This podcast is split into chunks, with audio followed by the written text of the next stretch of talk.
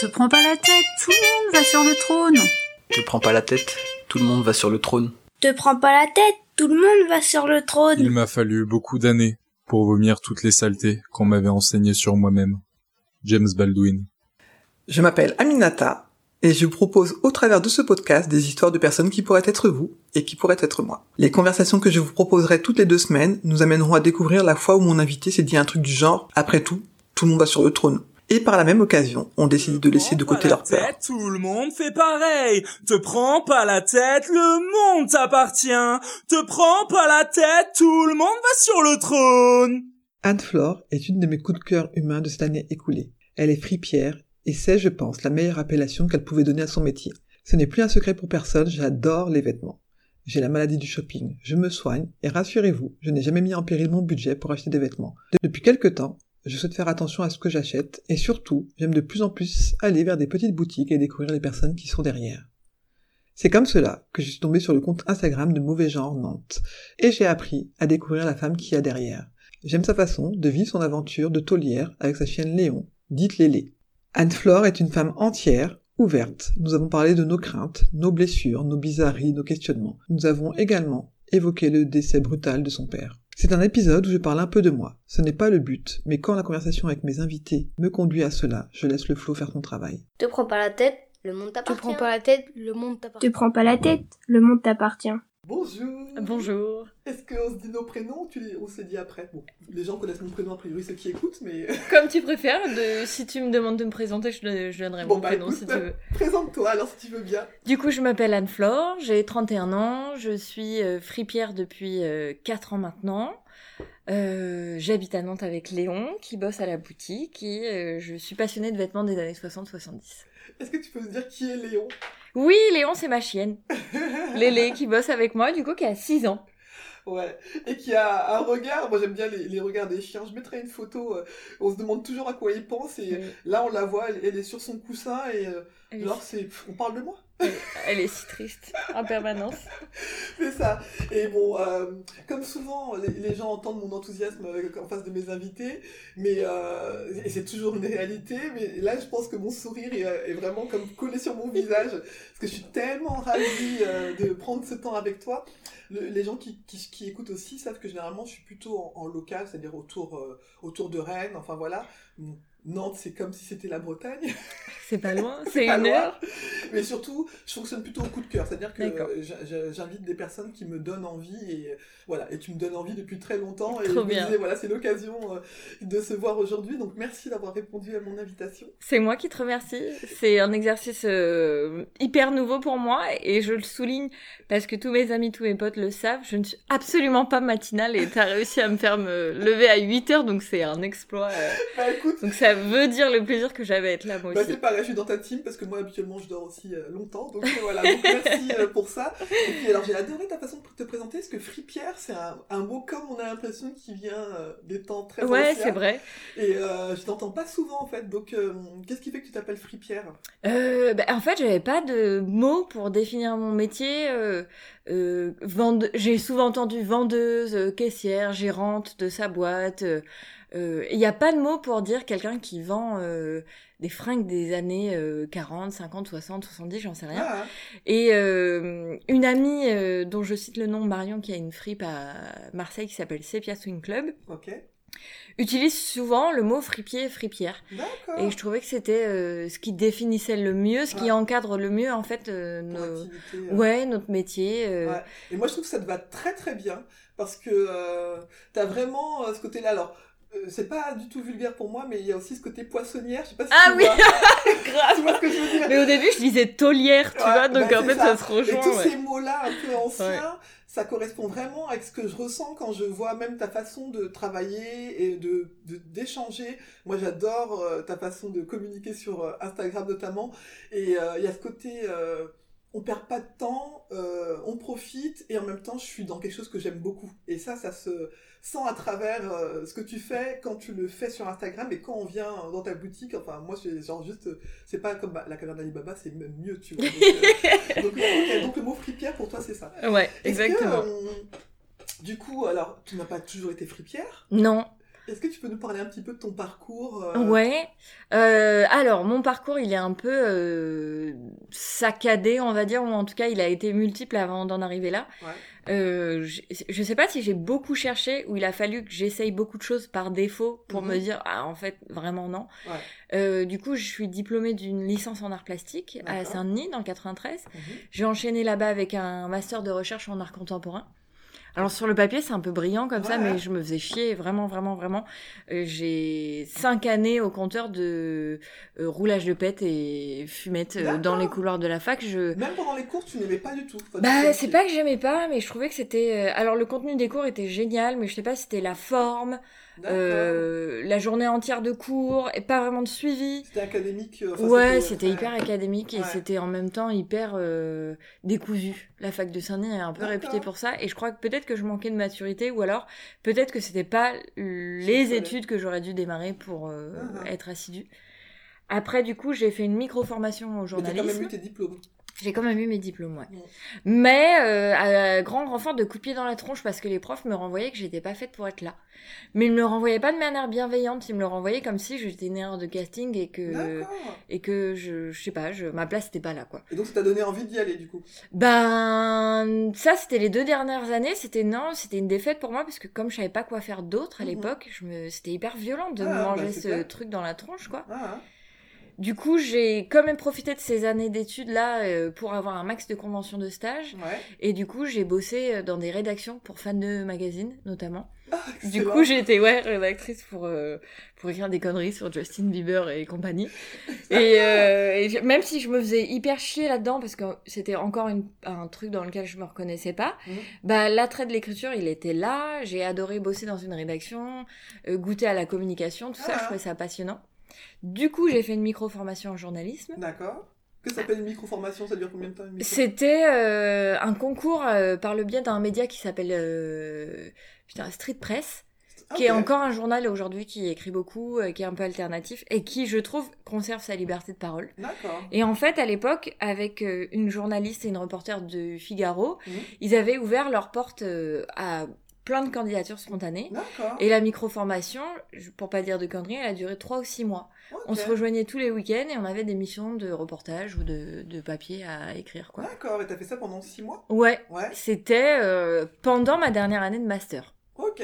Ah, donc tu faisais les deux en parallèle. ouais, parce que euh, j'avais la dernière année de master, et je crois que j'avais 8 ou 10 heures de cours par semaine, donc c'était Ah oui, vraiment donc que dalle, quoi. ouais, t'avais du temps. euh. Ouais. Et t'as aimé euh, ce, ce travail Ouais, j'ai aimé, mais je me suis découragée à passer les concours de d'école de journaliste que je Ouais. voulais vraiment faire, parce qu'en fait, les entrées en école de journaliste, c'est beaucoup sur l'actualité, la politique. Ah, ok. Ce que je suivais très peu à l'époque, j'avais une, une culture euh, politique de merde, euh, cu- culture actualité euh, zéro. Mhm. Du coup, je me suis dit, je vais rentrer par la porte de la communication. D'accord. Donc là, j'ai fait une école euh, payante dans le 20e. Ouais. Et la raison pour laquelle j'ai pu faire cette école-là, c'est parce que elle était en alternance et du coup, c'était les alternances Ouais. qui nous payaient l'école. D'accord. Parce que j'avais pas la possibilité à l'époque euh, de faire de prêt ou d'être aidée par la famille. alternance dans une euh, rédaction Euh, et journal? ben, la première année, j'ai fait un an d'alternance chez Ulule. La plateforme de Ouais, financement ouais, participatif. Et la deuxième année, j'ai fait euh, une alternance en tant que chargée de projet de com dans une agence dans le 16e. D'accord. Et là, euh, euh, je me suis très bien entendue avec mes collègues, mais je me suis pas plu dans le projet.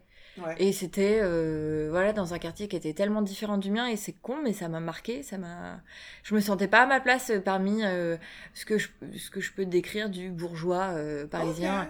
D'accord. et ouais et voilà. C'est-à-dire qu'à chaque fois que tu y allais, tu sentais que Ouais, comme, euh, j'étais un peu la paria, la haute caste de service, quoi. D'accord. Donc ça, ça m'a souvent suivi. Euh, Donc j'ai quand même été diplômée de, de ce master-là, c'était génial. Ouais. euh, le... J'ai j'ai jamais autant aimé mes études, quoi. Et du coup, j'ai trouvé à, à la suite de, mon, de mes études un petit job euh, dans le cinéma, Ok. où j'étais chargée de distribution pour des, des films indépendants. Ok. Sur le papier, trop bien. Ouais. Un connard de patron tyrannique. euh, Ah merde. Qui passait son temps à euh, faire venir, euh, enfin payer euh, des hôtels pour sa maîtresse et Ouais. dénigrer complètement le travail que nous on faisait. Euh, et manque de pause, ce qui s'est passé là de manière très personnelle, c'est que j'ai perdu au cours de ce, euh, comment on dit, euh, CDD là, mon père Ouais. au 13 novembre. Mhm. Et du coup là, j'ai décidé de quitter euh, tout, euh, c'est-à-dire ma bande de potes, mon travail, euh, mon- Ah. Tout, la région parisienne, et de recommencer à zéro ailleurs, Ouais, quoi. T'avais besoin de couper complètement. Exactement. Ah, Paris était devenue une ville qui me faisait peur, dans laquelle déjà je me reconnaissais plus du tout. ouais. Et, euh, et voilà, il y a eu un gros amalgame d'émotions, de sentiments mêlés. Il a, Mm. il a fallu que je parte, quoi. Et t'es parti dans la foulée tout de suite? Je suis partie euh, au mois de mars. Euh, non, au mois d'avril, j'ai trouvé un appartement à Nantes au mois d'avril. Ouais. Et euh, pour asseoir en fait le projet de friperie qui était dans ma tête depuis quelques années. D'accord. Ah Euh, tu l'avais déjà en tête. J'avais euh, déjà en tête, mais comme j'avais pas de sous, l'idée c'était d'avoir un camion itinérant sur des événements, ce genre de choses, avec une fripe à l'intérieur. Euh, mais voilà, comme je te l'ai dit, du coup, mon père est mort le 13 novembre, et l'État, là, a dédommagé ma famille, donc Mhm. individuellement avec une certaine somme. Mhm.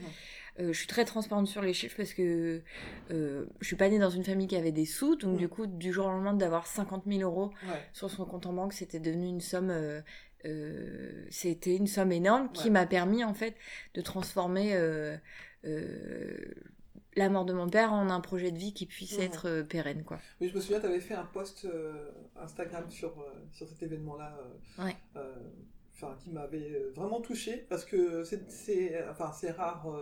En tout cas, il y a, beaucoup de gens qui ont, pu parler de leur, euh, euh, tristesse, de, leur, euh, de ce qu'ils ont fait de, de la perte d'un proche.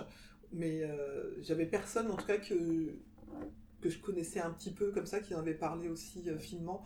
Et ouais, de transformer ton projet, enfin, je sais pas, enfin, on peut dire plein de mots à chaque fois, ouais, c'est fort, c'est ceci, c'est cela. En fait, bon, t'as juste fait ce que t'as pu à ce moment-là. Ouais, voilà. et Je, puis, je... euh, Et je me suis plus laissé le choix aussi de, de, de souffrir ou de plus me reconnaître dans un métier quoi. hum, hum. Donc euh, Ouais. donc c'est arrivé un peu. euh, C'est un long cheminement, Ouais. euh, mais c'est arrivé finalement un peu comme ça quoi. Ouais, ouais, ouais. Mais c'est Voilà. quelque chose, en tout cas, que t'avais au, fond de toi. Ouais, Et pourquoi. Nantes alors?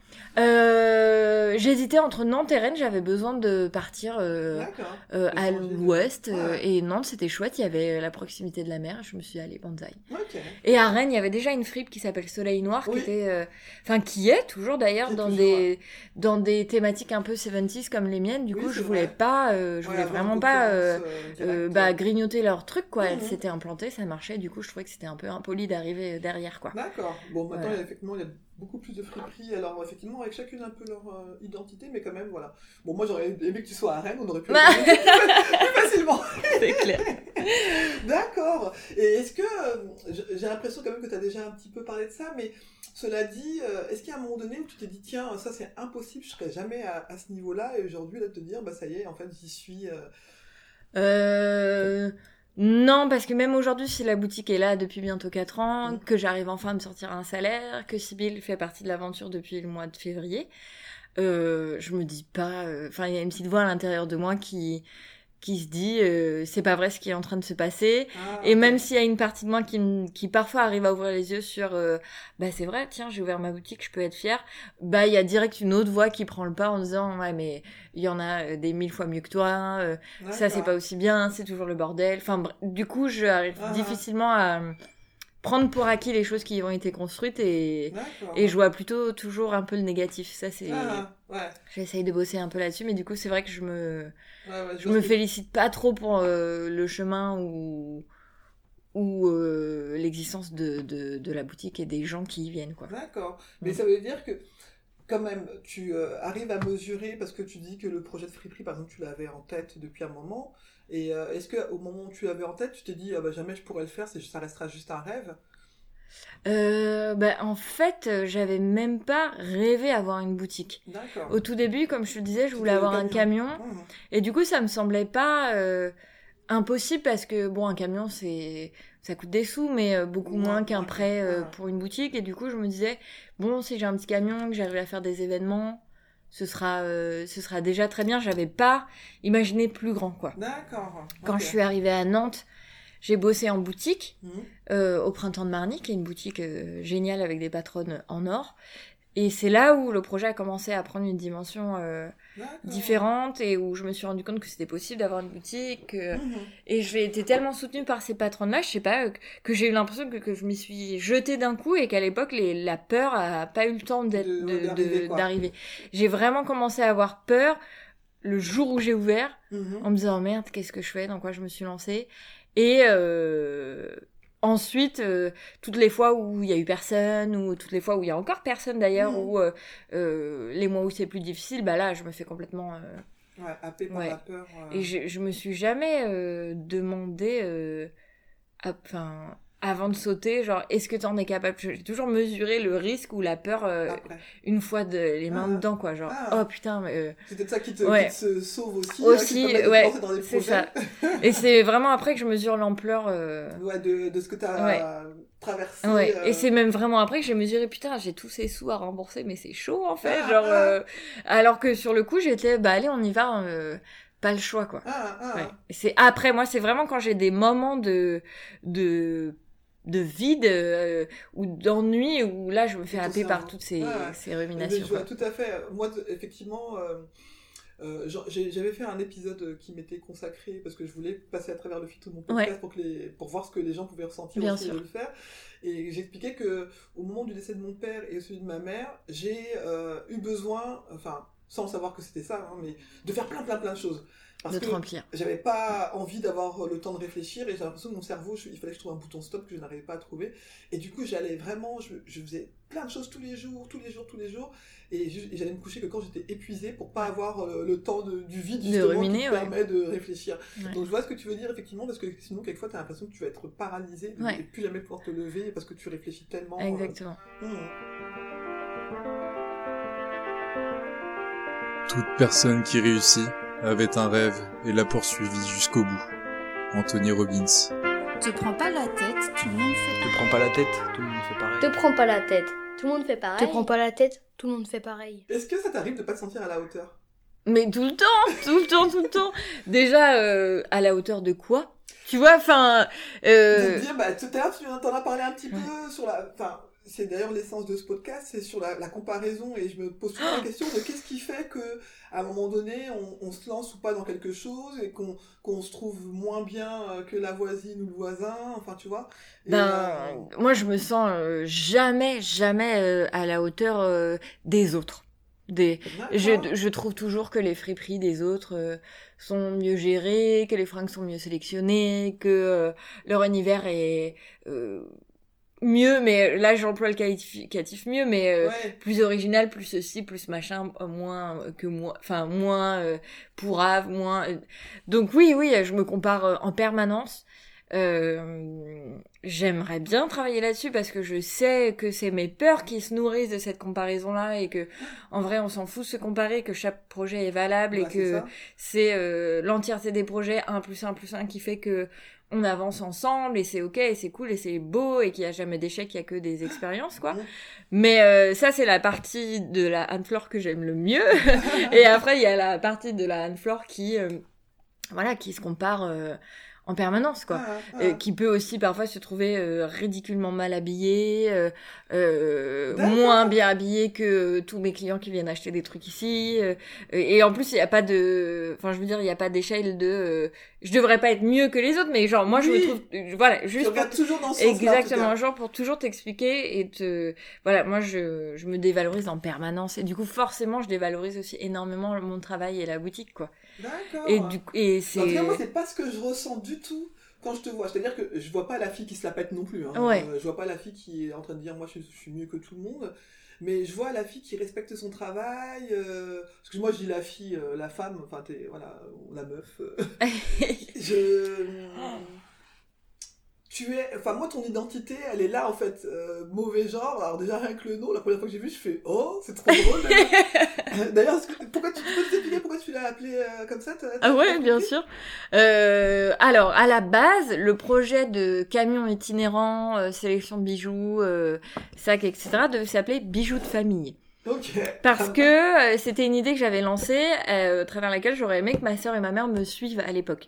Euh, elles étaient partantes. Bon, ma sœur a un boulot, un amoureux, des enfants, donc c'était compliqué d'investir un peu de temps. Et bah malheureusement, ma maman a perdu son mari, donc mon père. Elle s'est trouvée aussi très gravement atteinte, donc le projet n'est pas né. et du coup, je m'étais dit, bon, c'est pas grave, moi je vais ouvrir ma boutique, elle s'appellera Bijoux de famille. Mmh Sauf qu'il y a une nana à Paris qui fait des bijoux qui s'appelle Bijoux de famille. Ah, elle a déposé le nom à l'INPI et elle a verrouillé toutes les autres catégories euh, euh vêtements, euh, sacs à main, euh, chaussures, tout ça. Elle a, elle a acheté la propriété de ce nom, donc du coup, elle n'a pas voulu que je souhaite l'utiliser. D'accord. Et moi, je voulais rester dans l'identité d'un projet qui se prenait pas la tête mhm. et en même temps qui me ressemblait. moi, je me suis toujours sentie hors case en fait comme mm. je te l'ai dit un peu ovni un peu de casse mais je pense que ça parle de la peur de rejet ou de ma blessure de rejet et du coup euh, comme je m'étais je me suis toujours un peu habillée différemment mais pas pas pour dire plus original ou plus machin différemment de mes euh, de, mes petits copains d'époque de mes potes de et que très jeune je me suis tatouée mm-hmm. bah j'ai eu l'impression dans le regard des gens que j'étais un peu regardée parfois euh, de travers. Qu'est-ce que c'est que ce genre Qu'est-ce que c'est que cette nana Et du coup, je trouvais que mauvais genre, ça parlait vachement du, du regard que j'avais senti pour moi et que c'était peut-être une manière à l'époque de le transcender ou de. ça, de l'affirmer. Ouais, exactement. Et de jouer avec ça parce qu'en fait, euh, un mauvais genre, c'est ou mauvais genre, ça veut rien dire du tout. Oui, mais en même euh, temps, ça parle. Je pense, enfin, chaque personne pourrait avoir euh, une, définition. ouais. Et, et, du coup, voilà, pour moi, ça parle aussi d'une attitude, mais aussi de voilà de jamais se prendre sérieux. un mauvais genre, pour moi, ça veut dire tout ça. Moi, euh, moi, je vois l'audace derrière ça. En tout cas, je me disais de trouver euh, d'appeler sa boutique comme ça, ça veut dire que déjà, euh, il y a peut-être une frange d'une population qui va se dire Ah ouais, mais il fallait dans une boutique qui s'appelle Mauvais Genre, enfin voilà. Ah oui, mais je pense qu'il y en a ouais, qui. À, à, avoir l'audace de rentrer déjà. Drôle. Euh, la devanture, en plus, alors t'as as refait les, les, peintures, moi j'adore le violet, donc euh, franchement, voilà, je, je, suis ravie des couleurs que t'as choisies. Et puis après, dans ta façon d'être, de parler de toi, de ton travail, tout ça, tout ça pour moi c'est cohérent. Non pas que tu es le mauvais genre qu'on pourrait imaginer, enfin voilà, mais justement c'est celle qui dit mais en fait je m'en bats les ovaires de, ce que vous pensez quoi, tu vois. Donc, euh. Mais mais c'est drôle parce qu'on m'a toujours renvoyé ça, on m'a toujours dit mais toi t'en as rien à foutre du regard des autres, du jugement ah. des autres. Euh. Et il y a ouais il y a une grande partie de moi qui en a rien à foutre, qui euh, qui met des couleurs, qui s'habille comme elle l'entend depuis petite, mais j'ai quand même toujours peur de la manière dont je vais pouvoir juger, euh, ouais. juger et du coup potentiellement rejeter. Mmh. Donc c'est quand même toujours là. et c'est cette petite voix là qui, qui, prend la place et qui, qui, dit tout le négatif. Euh... Et t'arrives à, à, mettre le doigt dessus parce que quelquefois, moi, cette peur là, moi c'était plutôt une peur d'abandon effectivement. Alors rejet, abandon, on n'est pas loin, hein, mais euh, j'ai réussi à mettre le doigt dessus, mais euh, du coup ça, ça me permet de me sentir mieux aussi. Mais est-ce que t'as as réussi toi à à, à comprendre d'où ça vient Ben, euh... Parce que quelquefois il y a du réel, mais quelquefois c'est ouais. juste un fantasmé. Quoi. Ben, euh, du coup, je, ça, j'arrive pas à savoir. Euh, j'ai de longues conversations, euh, pour être tout à fait franche, avec ma mère à ce sujet, qui souffre vachement que moi-même je souffre de rejet mmh. parce qu'en fait elle, elle, elle, nous a aimés de la même manière et elle mmh. nous dit bien hein, elle a mmh. essayé de comprendre qui étaient ces deux enfants avec les mêmes clés les, tous ces moyens ça n'empêche que ça a été là donc est-ce que euh, voilà, c'est pas la blessure que je devais porter euh, parce que bah parfois la vie est ainsi faite? Est-ce que euh, euh, des fois je me dis je voilà ma, mes parents n'avaient pas arrêté le contraceptif de ma mère donc je suis un peu arrivée par surprise. Est-ce que cette surprise euh, pour moi qui a été une toute petite vie, euh, elle n'a pas été source de crainte parce que du coup. Euh...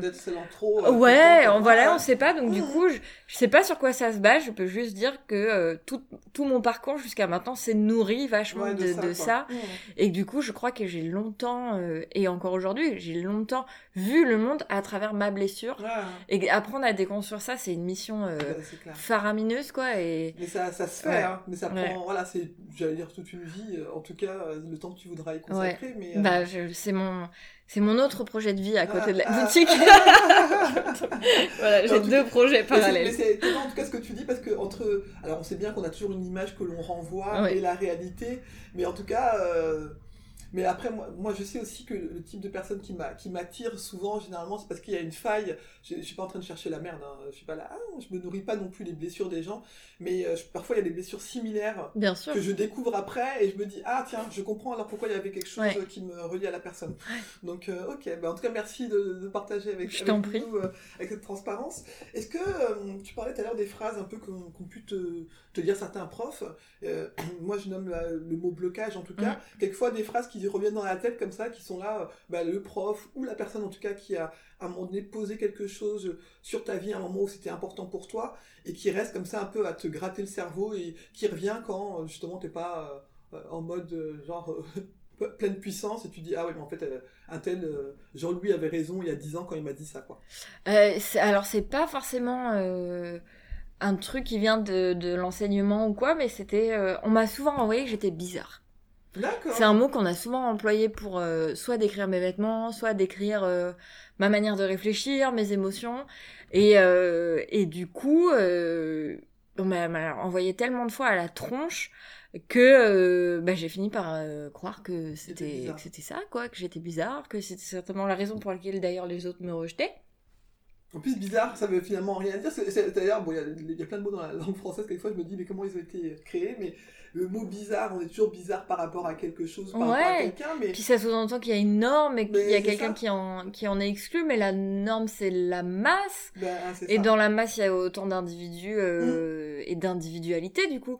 Mais c'est la masse qui montre en tout cas quelque chose parce que euh, chaque personne, même une personne qui semblerait être dans cette norme euh, de ce qu'on attend d'une personne qui vit dans mm. une société, euh, dans ses coulisses, qu'elle ne nomme pas, on fait tous des choses qui pourraient paraître bizarres. Bien sûr. Moi, par exemple, je me suis rendu compte quand j'ai rencontré euh, mon mari que quand on, une première fois on fait, on fait le, lit ensemble et euh, je lui dis mais ah t'as pas braillé le, le... Il me dit quoi? C'est quoi? J'ai dit bah tu sais mettre bien la couverte le, le, drap sous le matelas, faut bien brailler. Ah non je. il me dit brailler, brailler donc ah il crie. Je mais, oui. mais non c'est pas ça mais, mais brailler, tu as entendu ça où Et je m'énervais. Bah, on disait ça dans ma famille depuis des années. En fait. Ah ouais, mais c'est dingue aussi comme quoi ce qu'on transporte de la famille devient notre norme et qu'après, au contact des autres, on est là. Mais braille bien le lit, quoi. alors moi, je sais même pas non plus d'où c'est venu dans ma famille, hein, parce que pour moi, je me suis même pas posé la question qu'on pouvait dire autre chose, puisque ah ouais, je, je, mais en même temps, je connais pas d'autres mots euh, que celui que tu viens de dire. Je connaissais même pas, mais j'ai même pas le mot pour. Euh...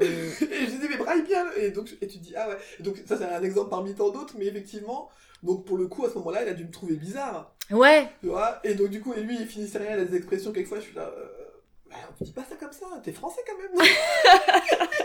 donc voilà, donc c'est le mot bizarre, il veut tout euh, dire et ouais, rien ça dire, veut, en fait. Ça veut tout et rien dire, mais euh, je pense que quand tu te construis en tant que petite fille hypersensible, avec une grande vulnérabilité qui est pas forcément euh, comprise ou accueillie dans ta famille parce que t'es la première à ah, être euh, comme ça, euh, et bah du coup t'as déjà le sentiment euh, mm. que t'es anormal. Et si du coup on te le renvoie, mais le truc il a une puissance euh, 10 000 quoi. Et du coup j'ai souvent tendance à penser que je suis bizarre. Ah que je suis pas comme les autres. Ah. Mais c'est pas euh, parce qu'on pourrait croire que je suis pas comme les autres, c'est aussi genre je me la pète, je suis différent, je suis au-dessus du lot, je suis machin. Moi, c'est vraiment pas du tout comme ça que je le mmh. ressens quoi. Mmh. C'est putain, je suis pas comme les autres, donc je suis rejetée, donc bah voilà, ah. tu déroules le fil après de ah, d'accord. De cette croyance là quoi. Et c'est vrai qu'il y a des mots comme ça qui restent parfois collés à la, à la peau. Moi, j'ai envie de dire, euh, c'est presque un, c'est pas un étendard euh, d'être bizarre ou d'être pas comme les autres, mais pendant, enfin, il y a quelques années là, surtout au moment là où euh, Marine Le Pen, tout ça, avait un, un, fort taux de, voilà, qui risquait d'être élue. alors, les, gens qui me, qui me suivent savent que je suis noire de peau, afro-descendante, comme on dit. Et j'ai eu un moment où je me souviens être dans le métro de Rennes et me dire, oh, qu'est-ce que j'aimerais être une petite brune blanche? Ah putain. Parce que euh, j'aurais voulu justement pouvoir passer euh, comme ça et ressembler à Madame Tout le Monde entre guillemets. Parce que toi tu te sens visible en tant que personne noire? Bah, alors déjà, Ou en grand- tant que femme, en ou tant en que tant que personne très grande. très ouais. grande, euh, plus grande que la plupart des personnes, euh, noire. euh, alors quand je suis arrivée à Rennes, moi c'était en 2002, il y avait il y avait des noirs déjà, mais quand même pas tant que ça. On me posait encore des questions genre t'as pas trop froid? Mais machin, non. des trucs comme ça, enfin voilà. Ah, le racisme ordinaire. Ouais, c'est ça. Ah, ben, ça, voilà. Mais j'en ai bouffé plein sans me rendre compte et parce que du coup, je, je peux le dire sans aussi me la péter, mais je suis forte Ouais. pour supporter ça. Mais il, il aurait fallu que j'ai- enfin, il aurait pas fallu que j'ai une santé mentale fragile parce que je pense que euh, t'as plein de fois t'as envie de te jeter sous le métro euh, Ouais. parce que du coup, quand tu y penses, tu te dis mais en fait, euh, ça va jamais être fini quoi. Parce que je suis née en France, moi je me suis toujours sentie française. euh, ma couleur, j'y pense pas comme un truc. Enfin, je sais Qui pas. te différencie des autres. C'est ça, c'est te- pas comme t'es en train de te dire tous les matins si t'es roux, ah bah, je suis roux, je suis roux, je suis roux en train de marcher. Moi je me dis pas je suis noir, je suis noir, je suis noir. Mais chaque fois dans le regard des gens, tu comprends, tu dis ah mais pourquoi elle m'a dit ça Enfin. Et donc du coup, euh, j'ai pu me sentir alors pas forcément bizarre, mais euh, pas comme les autres. Et euh, j'aurais voulu Espérer parfois, parfois, être, euh, être comme les autres. Être moins visible en fait. C'est ça. Ouais. Être- Du coup, effectivement, c'est aussi. Alors, il y en a quelques qui me disent Ah, mais maintenant, tu mets, tu mets plein de bijoux et machin et compagnie. Mais c'est de toute façon, que je sois euh, habillé simplement ou avec des choses qui me plaisent, de toute façon, on me regarde, donc euh, tant qu'à faire, bon, allez, hop, Ah ouais, ok. que Et parce que toi, t'as pas. euh, euh, c'est intéressant. Et du coup, là, je te pose une question perso. Euh, tu avais déjà le sentiment, par exemple, quand tu t'habillais euh, plus sobrement, j'ai pas de qualificatif d'ailleurs, donc c'est le premier qui vient, qu'on te regardait déjà, mais qu'on te regarde pas plus quand tu mets des boucles d'oreilles, des robes euh, très colorées, Non. des Doc Martens euh, avec des. Ok. Non. Mais en fait, et alors bah, pour le coup, euh, moi j'ai entamé euh, il y, y a quelques années plusieurs, euh, j'allais dire, thérapies ou façons en tout cas de comprendre comment je fonctionne. Je suis passée par le théâtre, des choses comme ça. Et dernièrement, alors avant le confinement, le premier confinement, j'avais fait un stage à Paris sur le masque, les masques que l'on peut mettre, Ouais. les Lego. Ouais. Et cette question-là, oh, j'avais d'ailleurs cette petite robe noire que je porte aujourd'hui, où je m'étais dit, je m'habille, allez, le plus sobrement possible, euh, avec quelques bijoux quand même, euh, des, bon, c'était des Playmobil, hein, donc forcément, euh, voilà, c'est pas forcément tous les adultes qui en portent, mais... Et euh, j'avais compris en tout cas la place que pre- prenaient mes bijoux à ce moment-là, et je m'étais, c'était devenu en fait un truc pour détourner le regard, me dire, D'accord. si on me regarde, On te regarde pour ça, On te en regarde fait. pour ça. D'accord. si on me trouve belle, on me trouve belle pour ça. D'accord. Donc une fois que j'ai eu compris ça, je fais, ah, ok Ça t'a hyper libéré. euh, Ouais, maintenant je sais quand je les porte, pourquoi je les porte, et pourquoi je mets telle pièce et pas telle pièce, enfin voilà, je le fais en conscience. Et du coup, pour toi, c'est une manière aussi, j'imagine, de contrôler ou d'avoir une incidence sur les regards qu'on te porte, quoi. Bah ouais, c'est ça. ah, et- mais c'est tellement. euh, Mais et par contre, c'est pareil, j'ai aussi appris à. Il y a plein. Quelquefois, je me balade avec des copines, alors quand on change de ville ou quand on est dans notre vie, qui me disent Ah putain, t'as vu comment t'as regardé, t'as vu comment machin? Je mais en fait, je les regarde plus les gens parce que Ouais. au bout d'un moment, euh, je, je me suis mis Ouais. des œillères. Euh, je, je, je suis dans le contact avec les gens. hein. Il y a des fois, j'ai pas envie, donc je ferme mon regard, entre guillemets, et voilà. Mais quand j'ai envie, je vais être souriante et machin. Et je sais que ça, va attirer les gens. Ah tiens, ceci, cela. Mais je suis regardée en permanence, en fait. Que je sois habillée en- en- avec mes bijoux ou pas. Donc du coup, euh, maintenant. Ça t'a libéré, quoi. Fuck, voilà, comme ça. de toute façon. euh, Bah, c'est euh, hyper pertinent et c'est la première fois que j'entends parler de euh, reprendre en fait euh, un peu de pouvoir sur euh, Mm. l'image qu'on renvoie.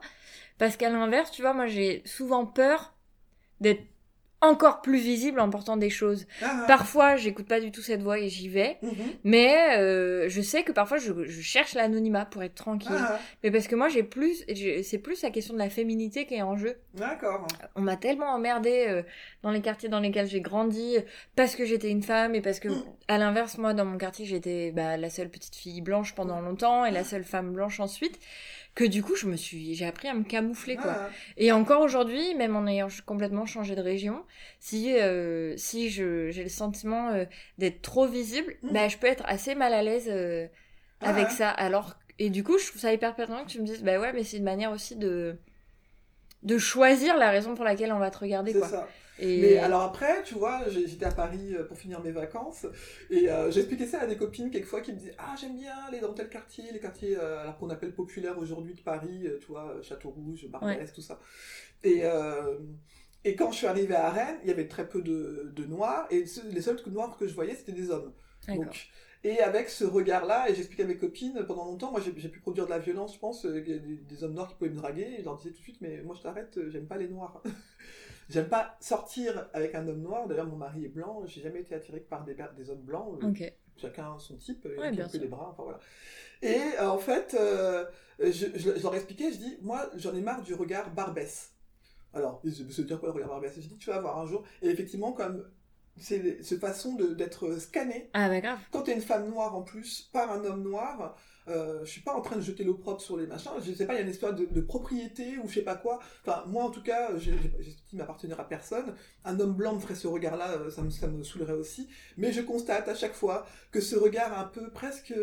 Qui te déshabille, et c'est pas presque. Ouais, c'est Et un bah, peu un regard il paternaliste, un peu Ouais, genre, euh, bah je te regarde de et je te valide pas quoi. Alors il y a je te valide Ouais. pas, il y a aussi je te veux, il y a tous ces Ouais, trucs-là, c'est et vrai. du coup, euh, bon c'est pareil, ces regards-là, quand je vais dans des quartiers comme ça, je sais que, pareil, fermes, je ferme encore plus, je vais pas m'habiller différemment forcément, mais alors par contre si c'est la nuit, effectivement, je mettrai pas de petite robe ou machin. Ouais, c'est con malheureusement, ça, hein, voilà, mais on, est tous d'accord avec ça, mais 2021, c'est voilà. triste qu'on fasse ce constat. Mais en tout cas, voilà, j'ai j'ai appris, en tout cas dans cette société dans laquelle je suis, à me dire, bah en fait, euh, je m'en tape, je m'habille comme j'ai envie de m'habiller, je mets... euh, euh, rien de, alors j'allais dire de vulgaire, en tout cas je, je m'adapte à là où je vais quand même, hein, parce qu'au fonction du, lieu où je vais en rendez-vous pour mon boulot aussi, je fais attention à ce que je mets, mais euh, je, je vais pas choquer les gens. Par exemple, j'ai des boucles d'oreilles avec des yeux, je me suis rendu compte, je travaille avec des collèges, que je suis allé dans une classe euh, qu'on appelle euh, Ulysse, c'est des enfants qui ont un- des, des- des difficultés. Ben, il y a un une enfant qui a, Ouais, été, euh, peur. qui, a, qui a eu peur des yeux que j'avais. Alors je me suis dit, ah bon, il faut que je fasse attention à ça. Mais Ouais. globalement, la plupart du temps, ah madame, j'aime trop vos bijoux, ah, madame, j'aime trop machin et tout. Donc c'est trop rigolo parce que ça crée un- une conversation avec des gens, enfin Ouais. voilà. Donc bref, assez parlé de moi. L'important, c'est de transformer l'autocritique en quelque chose de positif. Ivan Lendl. Te prends pas la tête, tout le monde va sur le Te prends pas la tête, tout le monde. Te prends pas la tête, tout le monde va sur le trône. Et tu vois, alors c'est marrant parce que tu- tout à l'heure, euh, je me suis dit, elle, co- elle connaît presque le déroulé ou quoi de, mon, de mes questions, mais la question de la fierté, moi, c'est une question que que j'ai appris aussi à porter maintenant plus facilement.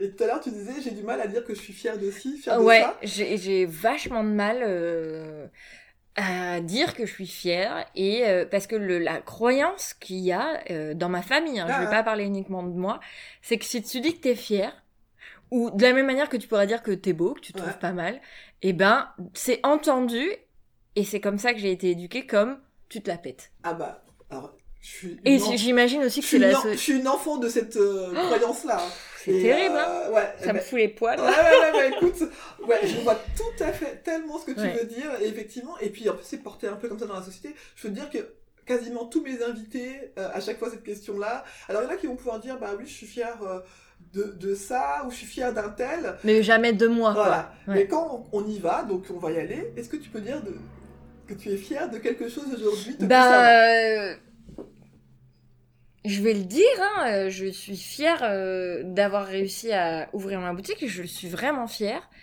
Euh, parce que euh, j'étais pas. Je peux pas dire j'étais pas promise à ça, on, on sait rien dans la Ah. vie, mais euh, de là où je viens. Euh, de la famille euh, de laquelle je viens, on n'a pas de moyens. On était les premières avec ma frangine à faire des études. Enfin, je veux dire, on s'est sorti les doigts, quoi, tu Ah, vois. Et, ah, et euh, donc de ça, je suis hyper fière. bon. Euh, de moi, c'est autre chose, Ah bah, voilà. Mais quand même toi ouais, qui mais ouais, mais voilà, je suis fière d'avoir ouvert ma boutique, mais j'ai du mal à me dire que ça vient de moi, Ah, tu vois. ah.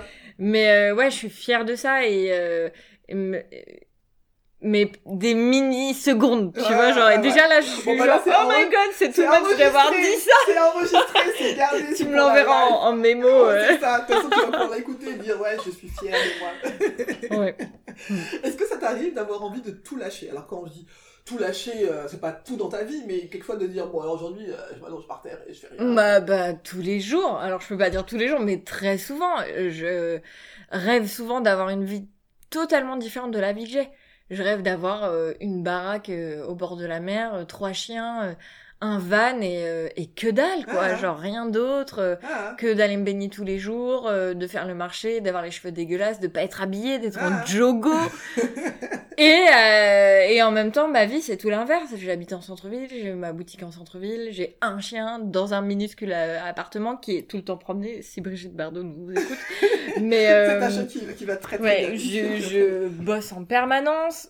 Donc du coup, ouais, c'est euh, une bagarre de d'envie et de. Et comment tu fais pour te remotiver justement? Ben, euh, Bah, par exemple, là, d'être partie en vacances cet été, la boutique m'a manqué. Donc je sais que c'est une composante de mon équilibre. Ah. Je sais que euh, je me répare de plein de choses à travers de cette boutique. Déjà, pour la grande timide, euh, hypersensible qui croit être bizarre et rejeter tout le monde, pour moi c'est une, bah, une victoire de Ah, ouf là, ah. d'être en lien comme ça avec toi, de te parler, de t'avoir rencontré, d'avoir rencontré d'autres clients. Donc je sais que la boutique est, et ça me fout les poils de le dire, hein, est euh, régénératrice et réparatrice pour ça. Et donc du coup, bah, que cette boutique est pas arrivée pour rien dans ma vie qu'elle existera euh, un moment, peut-être très longtemps, et que j'y trouve des choses. Ah. Et qu'il y a des choses qui me nourrissent profondément. Et je pense qu'elle fait du bien à plein de monde aussi. hein, Enfin, Merci. Parce que vraiment, euh, c'est. Enfin, oui, alors c'est des fringues, oui, mais il y a, il y a tout un univers que tu proposes, et vraiment, et quand on,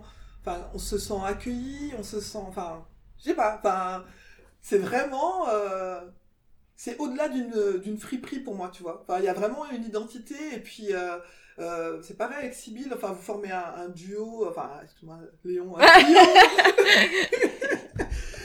Mais il y a vraiment quelque chose où on est. euh, le jour où moi j'étais passée, il y avait une jeune fille qui était là avec vous, qui était en stage peut-être Oui. ou quoi. Ouais, ouais. C'est pareil, Agathe. on sent que chaque personne a sa place, tu vois. euh, bizarre, pas bizarre, on s'en fiche. Moi j'ai vu plein de clientes différentes passer, avec des physiques complètement différents. Enfin, et on voit bien, tu mets en plus en, en avant les gens qui passent euh, chez toi avec la fameuse photo devant la vitrine. Enfin, et puis tu valorises quand tu prends des photos des gens. Tu, enfin, moi je trouve voilà, t'as, on a tous, j'ai l'impression, une mission à un moment donné. Tous c'est toute une mission. Toi, ta mission, en tout cas pour l'instant, c'est celle-ci. Et Mm. puis, euh, Bah, merci. bravo. Ça me touche. bah écoute, non, c'est sincère. Vraiment, bon, on arrive genre à la fin du, du- de l'enregistrement. La dernière question que je pose à mes invités, souvent, moi, le, le- le titre du podcast, donc c'est Tout le monde passe sur le trône. C'est vraiment cette petite phrase que je pouvais dire à mes amis avant et à moi-même. euh, c'est quand je, justement je me comparais aux autres et que je me trouvais moins bien. euh, euh, souvent la comparaison c'est dans ce sens-là qu'elle est Bien chiante, hein, sinon Ouais. le, le reste on n'en parle pas. Euh, et ben du coup cette phrase-là m'a aidé à moi, je l'ai prononcée donc je le dis à des amis. Est-ce que toi tu as une petite phrase ou quelque chose que tu peux dire à- qui te qui permet comme ça de, chasser cette comparaison euh, et de te faire euh, ton ton petit leitmotiv J'ai pas de phrase, mais ce que je me dis depuis peu de temps, euh, qui m'a été offert, enfin comme cadeau par ma tante qui s'appelle Béatrice, c'est que je sais que c'est mon ego qui se nourrit de ça. Et Ouais. je sais que c'est mes peurs qui se nourrissent de cette Mm. comparaison. Et donc j'essaye de me rappeler de ça en fait pour lâcher. Ouais. Et justement pour, euh, comme je disais tout à l'heure, euh, bah, me rappeler que euh, cette boutique, elle existe pour euh, X ou Y raison, que d'autres boutiques existent pour X ou Y raison, que j'en suis là pour X ou Y raison. Et que même si là j'ai le sentiment que c'est pas bien, que c'est raté, que c'est machin, ou que je suis ratée, ou que je suis moche, ou que je... Bref, toutes ces petites voix qui nous disent, euh, qui nous rabaissent en permanence, bah je me dis toujours, j'essaye de me dire... bah voilà, c'est mes peurs qui veulent, euh, qui Ouais. se nourrissent de ça et j'essaye de lâcher parce que en fait, euh, comme l'a dit ma tante, on est parfait au moment où on vit les choses présentement, Ouais, quoi. ouais, ouais, ouais. Et que tout va bouger, les choses vont bouger et que les ressentiments vont bouger, et que les bonheurs vont bouger et que voilà. Donc j'essaye de me dire ça, quoi. Bah écoute, c'est un très beau cadeau qu'elle t'a fait parce que de- de- du stage là que j'avais fait, alors c'est, il était euh, alors co-animé euh, notamment par Angelo Follet, qui est euh, une personne que, que j'ai beaucoup écouté en podcast au début. Il a créé un podcast qui s'appelait Balance ta peur. Et d'ailleurs, je lui avais demandé, euh, je l'ai rencontré un peu de temps de d'en refaire des épisodes parce que c'est vraiment quelque chose qui m'a parlé, cette notion de peur justement, de vivre avec ses peurs et de savoir quelle est leur fonction. Mm. En fait, à qui profite Tu vois, à qui, à qui elle profite? Et effectivement, pendant ce stage notamment, une des choses que on a presque tous ressenti à des moments différents, on était des femmes et des hommes de différents âges, il nous a dit à un moment donné, vous allez avoir envie de vous barrer ou de de plus écouter, enfin voilà. Et là, c'est votre ego qui vous dit, allez, euh, vas-y, on sauve le, le fonctionnement habituel et on, on se barre. Mm. Et ben en fait, c'est à ce moment-là qu'il faut euh, justement tenir. Mais il y a plein de fois où moi j'ai même envie de leur mettre des nions, tu vois, leur dire mais vas-y, c'est c'est violent ce qu'ils me font Mm. faire, et voilà. Et maintenant je suis tellement contente d'avoir été jusqu'au bout, mais effectivement, ce que tu dis là, l'ego euh, qui te nourrit, qui, Ah putain qui se nourrit de ça, effectivement, euh, bon bah il en fait c'est un mode de survie aussi, hein, notre. Oui, bien sûr. Il nous a que protégés aussi à- C'est ça. dans plein de. Faut plein pas, lui- d'autres- faut pas tout lui euh, mettre dans la tronche, mais en tout cas voilà, mais euh, c'est un très beau cadeau qu'elle t'a fait, c'est un très beau cadeau que tu fais à, à mes, mes auditeurs et auditrices, donc merci beaucoup. Merci à toi. C'était trop chouette. Ouais, j'ai adoré.